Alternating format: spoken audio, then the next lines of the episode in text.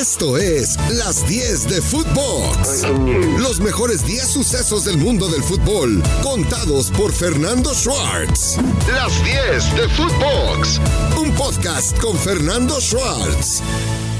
1. Tener un tercer mundial es para México un gran logro ante la FIFA. Cada vez se vuelve más complicado el poder llevarse un mundial a casa y bueno, el hacerlo tripartita con Estados Unidos y con Canadá es sin duda alguna algo realmente interesante. Que tan solo serán 10 partidos es cierto, pero también es importante que para la historia México es el primer país en organizar un tercer mundial después de las citas de México 1970 y México 1986. Del Mundial Tripartita, 11 sedes en Estados Unidos, 2 en Canadá tres en México, el Estadio Azteca, el Acrón de Chivas y el BBVA del equipo de Rayados de Monterrey. Sin duda alguna, un gran trabajo directivo de John de Luisa, presidente de la Federación Mexicana de Fútbol, al lado de todo un equipo de trabajo que ha hecho esto posible. 2. Gian Infantino, presidente de la FIFA, llamó al Estadio Azteca la catedral y es como ir al Vaticano a ver al Papa. Y es que el Azteca tiene páginas memorables en la historia de los mundiales, como aquella final Brasil frente a Italia, donde Pelé, con un soberbio resorte, abre el marcador a centro de Rivelino y la goleada sobre el equipo de Italia. El partido del siglo, donde Schnellinger empata para Alemania, faltando escasos segundos para acabar el partido, Beckenbauer juega con la clavícula rota todo el tiempo extra y finalmente Italia vence a Alemania por marcador de 4 por 3. ¿Cómo olvidar en el Estadio Azteca, en el Mundial de 1970, el gol de penal del Halcón Peña frente a Bélgica que vale que México avance a la siguiente ronda del Mundial? ¿Y qué me dice usted en México 1986? el partido inaugural empate a uno entre Italia y Bulgaria. Pero en este estadio, las maravillas de Maradona en la Argentina e Inglaterra, en el cuestionado llamado gol con la mano de Dios, venciendo a Peter Shilton y después escabullendo rivales que iban cayendo como hormigas para batir la portería de la selección de Inglaterra. ¿O qué me dice usted de ese pase del vasco Javier Aguirre, donde Manuel Negrete se tiende de chilena y manda la pelota al fondo y es considerado el mejor gol en la historia de los mundiales y es que fue un gol realmente espectacular. Jean-Marie Fab, el arquero de Bélgica, dando grandes actuaciones en este estadio.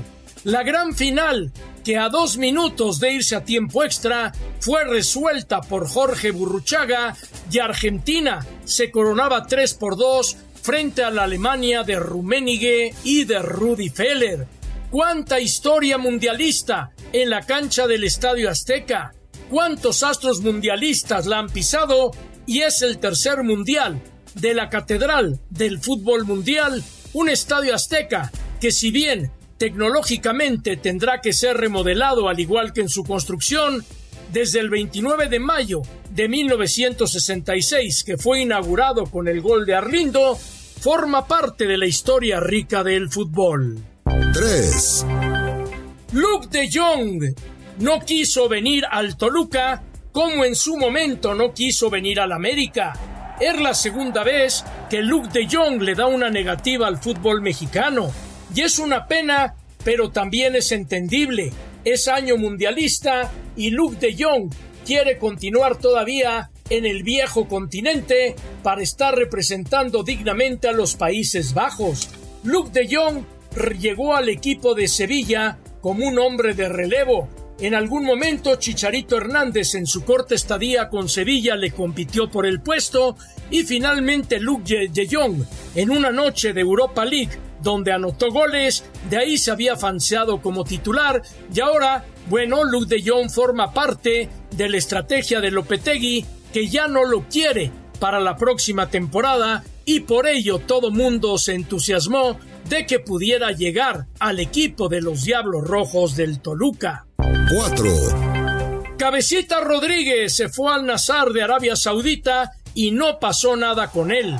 Todo lo brillante que hizo en Santos, que hizo en el equipo de Cruz Azul, finalmente quedó marcado en su paso por la Liga MX y el América. El América ha llegado a un acuerdo con el Nazar para traer de regreso al delantero uruguayo Johan el Cabecita Rodríguez. Sin duda alguna, cerrándose esta contratación, el ataque del América adquiere una importante dimensión y bueno, es el hombre que hacía falta para poder llevar la responsabilidad goleadora junto con Henry Martin, porque Federico Viñas con este movimiento quedaría fuera del América. Así de cambiante es el fútbol. Un Viñas que en algún momento era renovado por largos años a raíz de cómo había llegado al América, después se apagó y ahora tal parece que la cuestión goleadora del América pasará por Cabecita Rodríguez y por un Jürgen Damm que va a recibir la oportunidad con un contrato corto donde deberá demostrar de qué está hecho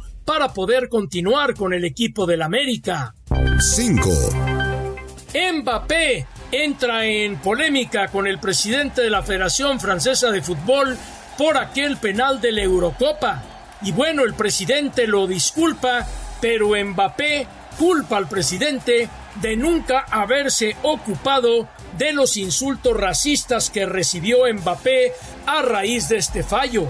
Vaya que Kylian Mbappé ha sido la gran novela dentro de todo este mes de verano. Primero se iba al Real Madrid, después de que se quedaba con el PSG, después que se hablaba de mil cosas de él y ahora de una cuestión de un acto racista que nunca, nunca debe de existir dentro de un equipo de fútbol, ni tampoco dentro de una sociedad, y mucho menos de una afición que va a alentar al estadio, pero ya sabemos, ya sabemos cómo es esto de los apasionamientos y donde gente que se esconde detrás de una multitud resulta totalmente valiente.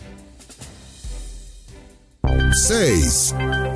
Volviendo al 2026, John de Luisa habló de una derrama económica muy importante a raíz del Mundial, una entrada de dinero que puede superar los 100 millones de dólares para el país, aunque se trate de 10 partidos de la primera fase. Y claro, la gran promesa, y qué es lo que tiene que ir para adelante, es remodelar la cancha del Estadio Azteca en su estructura, en su exterior, con la construcción de un centro comercial, de un hotel y cosas más que se prometieron a Jan Infantino, presidente de FIFA, que estuviera de visita en México alrededor de hace tres semanas antes de que se hiciera oficial el anuncio de la sede tripartita entre Estados Unidos, México y Canadá. 7. Cruz Azul volvió a las andadas. No ha contratado a los refuerzos y el torneo arranca ya en menos de 14 días. Cruz Azul llevó a mucha cantera la pretemporada para que la viera el director técnico Diego Aguirre, pero urge que Cruz Azul encuentre un central ante la salida de Pablo Aguilar. Urge que tenga otro delantero más que comparta las responsabilidades con Santi Jiménez.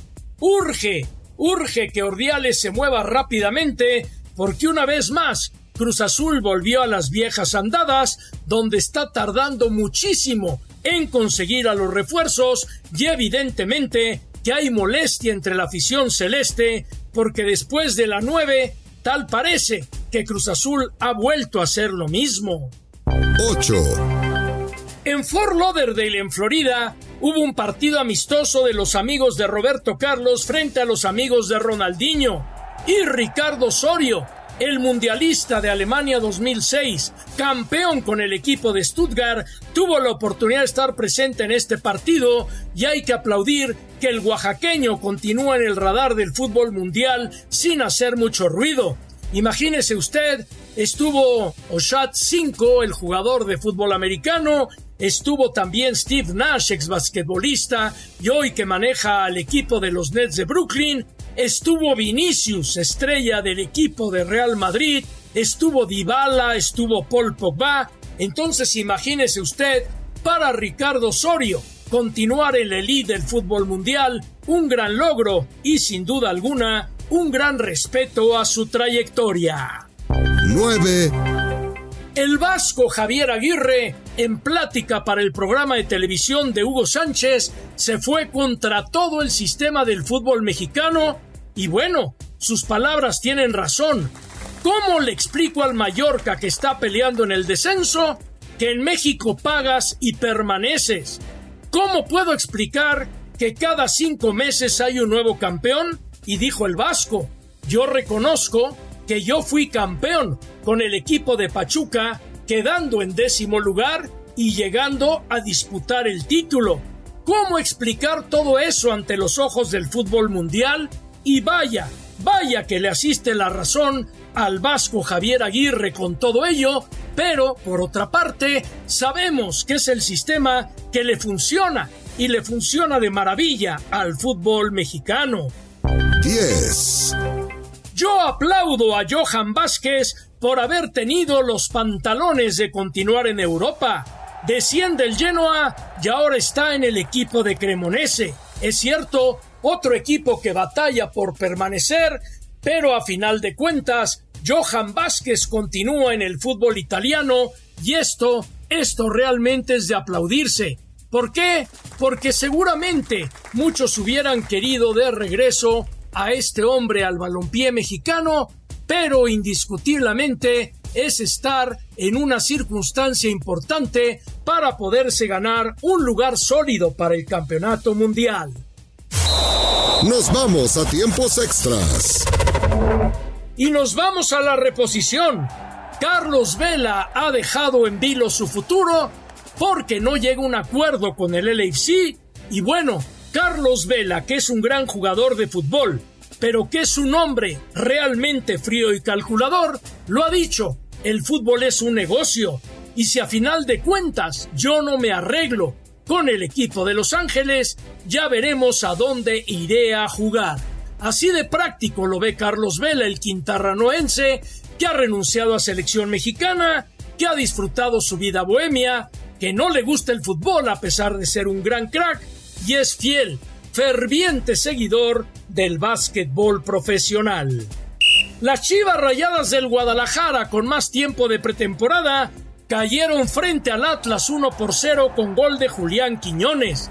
Pusieron a Mozo, pusieron también al Oso, estuvo Alexis Vega, estuvo JJ Macías y el equipo de Guadalajara, que tuvo algunas de peligro, no las concretó, y el Atlas, siempre frío y calculador, tal y como llegó a ganar los títulos, finalmente aprovechó la circunstancia y Quiñones da la victoria, partidos de pretemporada, partidos de preparación, pero al fin y al cabo son partidos que traen la presión. ¿Y qué me dice usted del paso perfecto de Pumas y la derrota del América? Es cierto, el América apenas viene de la playa, viene duro, pero qué duro le dio Pumas ganando 3 por 1 con el penal que propició el chino Huerta refuerzo universitario y un dinero que otra vez comanda el ataque de los Pumas. Un América que mostró muchas, muchísimas deficiencias en zona defensiva y esto debe preocupar a Fernando Ortiz ante la mirada del nuevo presidente Héctor González Iñárritu y de Santiago Baños, porque el América tiene que corregir atrás. Meré, Meré fue una verdadera avenida y de los demás ya ni hablar, y eso, eso que apenas es un partido de preparación. Y la última de reposición, Zinedine Zidane trajo a todo mundo con el alma en vilo porque apuntaba para ser el nuevo director técnico del Paris Saint-Germain, pero a final de cuentas Zinedine Zidane dijo gracias no, y al cumplir 50 años de edad, todo parece ser que Zinedine Zidane está esperando que pase el Mundial de Qatar 2022, que termine el ciclo de Didier Deschamps y de esta forma Zinedine Zidane llegar a ser el director técnico de la selección de su país, de la selección de Francia.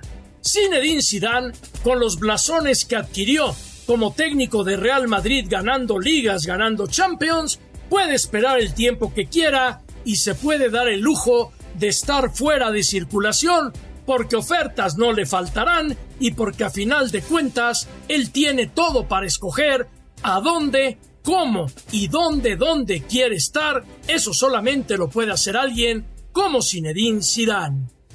Esto fue Las 10 de Footbox, un podcast con Fernando Schwartz.